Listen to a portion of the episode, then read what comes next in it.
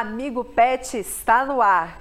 E ó, as temperaturas estão caindo. Aí a gente se pergunta: será que gato e cachorro sentem frio? Minha parceira Juliana Trigo está aqui para tirar essa dúvida com a gente. Oi, Ju, obrigada pela sua participação. Ju, eu que agradeço, amo fazer esse programa com você. Nós também, viu? Já responde, sentem frio? Sentem. Cães e gatos sentem frio, pessoal. Às vezes as pessoas elas confundem é, pelo fato deles terem pelos. Ah, o cão tem pelo, o gato tem pelo, então ele não vai sentir absolutamente nada de frio. E isso não é uma verdade. Assim como nós seres humanos sentimos frio, eles também sentem, Ju. E com essa mudança de temperatura, inverno chegando, tem que ter um cuidado especial com os nossos amados pets? Tem, tem sim. Assim como a gente se agasalha, nessa época, porque na verdade o que, que, acontece? Da mesma forma que a gente sente o vento gelado né, na nossa pele, o cãozinho e o gatinho também. Então, principalmente para aqueles animais de pelo mais curto, você tem que ter um cuidado maior. Não que o de pelo longo também não necessite de cuidados, certo. tá? Mas vamos lá. Aquele animal de pelo curto, o ideal é que você aumente o cuidado. De que forma? Se você já vai disponibilizar um cobertor, uma manta uh, para aquele que tem um pelo um pouquinho mais longo, você disponibiliza um pouco mais para aquele que tem o pelo curto. Geralmente, é, nessa época, as pessoas adoram colocar roupinhas também, Ju. Certo. Que é, é uma graça. Fofura, adoro. Ah, é, é uma graça. Então, os animais, eles já ficam quentinhos, você aproveita para tirar várias fotos lá, colocar na sua rede social. adoro. Ah, sim, fica, eles ficam elegantes, assim como a gente. Dizem que nós ficamos mais elegantes no inverno. É verdade. Certo? Enfim, então, roupinhas podem contribuir. Para os animais que ficam em área externa, porque tem animais que ficam ah, geralmente fora da casa. Aí você tem que ah, aumentar os cuidados. Então, além de uma caminha confortável, quentinha, uma casinha adequada, de preferência num, num local coberto, um local que não tenha muita ventilação. Então, o mais importante é que você tem que lembrar que realmente o animal ele pode estar sentindo frio, sim. No caso de gatos, tem um detalhe a mais, pessoal, que é importante. O gato, ele já tem um pouquinho de preguiça, às vezes, de tomar água. O gatinho, ele tem essa particularidade. E no frio, pelo fato dele ficar um pouco mais encolhido, um pouquinho mais quieto e tal, ele pode ser que tenha um pouquinho mais de, de, de, de, desinteresse pela água. Então você tem que deixar a água muito próxima dele. Às vezes, uh, um bebedouro adequado, que como esses que vendem em pet shops para gatos, é interessante, tá? O bichano, o gatinho não pode ficar sem tomar água, mesmo no frio, mesmo no inverno. Só que como que a gente sabe que eles estão com frio? Então, é fácil. É, porque eu, eu, já vi cachorro tremendo quando tá com medo, assustado. Agora é. de frio. Ju, mas eles tremem de frio também. Olha só. Exatamente. Temos parar melhor, então. Eles tremem com frio também. Então, como que você percebe que teu pet está com frio? Se ele está tremendo, se ele está muito encolhidinho. E você também pode é, estar sempre avaliando a temperatura do focinho, da, da, das orelhas, das patinhas, dos coxins. Porque se tiver muito gelado, gente, vai lá e aquece seu pet, é porque ele está realmente sentindo frio. E agora, tem alguns problemas de saúde aí que podem aparecer com frio? Sim, tem.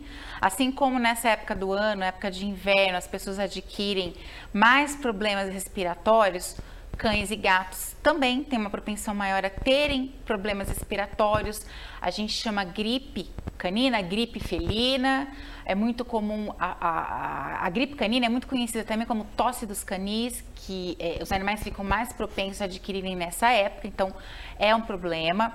Ah, os animais, eles começam a comer mais, Assim como nós também. É, ai meu Deus, até eles sofrem desse eles problema. Eles sentem mais fome, até para ter ah, um controle maior de temperatura, assim como a gente. Sim. Então, pode vir a obesidade. Então, pessoal, segura aí, não extrapola na alimentação do seu pet, porque ele vai pedir mais, ele vai ter um pouco mais de fome, mas não entra nessa, ok? O seu pet não pode ficar obeso. E claro que a gente não pode esquecer dos problemas articulares, principalmente no caso dos velhinhos. É. Porque é muito comum o animal velhinho ele ter osteoartrose. A gente já Sim, falou isso em outros programas, já. certo, Ju? E aí, nessa época do ano, a dor intensifica. Ai, tadinhos. E por que, que a dor intensifica, pessoal? Porque ah, o animal ele precisa se movimentar para produzir o que a gente chama de líquido sinovial é, lá na articulação. Esse líquido ele funciona como um lubrificante na hora do movimento. Então, então, se não tem a produção adequada desse líquido, imagina, não tem lubrificação na hora que o animalzinho ele se movimenta, dói.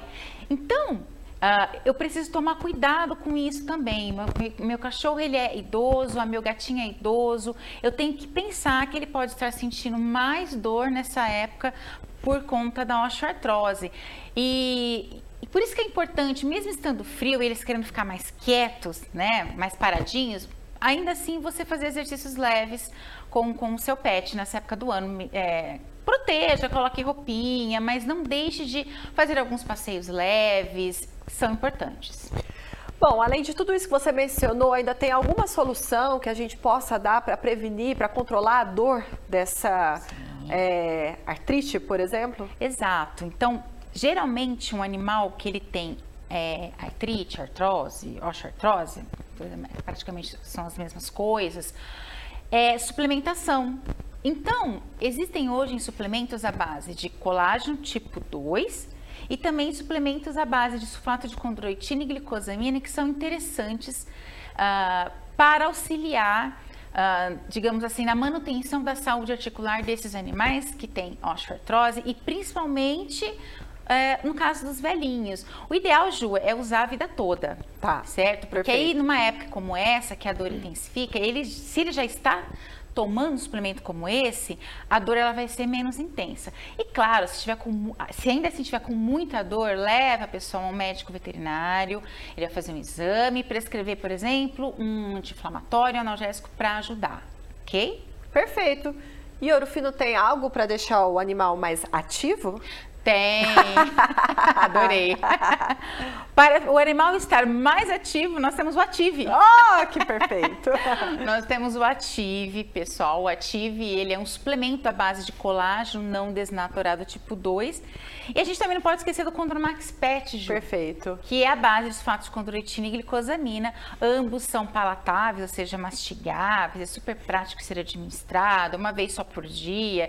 Então é muito fácil você é, fornecer um, um, suplemento desse que a Orofino tem em linha para o seu animalzinho, tá? O ideal, pessoal, é usar por toda a vida, ok?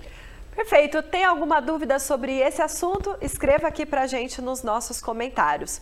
E olha só, você também pode curtir e compartilhar. Esse assunto não termina aqui. Na próxima semana a gente vai falar desses problemas comuns no frio. Então fique com a gente e Ju, já estou marcando o nosso próximo encontro, tá? Tá marcadíssimo. Estarei aqui. Muito bem, obrigada, Ju. Obrigada a você. Obrigada também pela sua companhia. Até semana que vem no Amigo Pet. Tchau.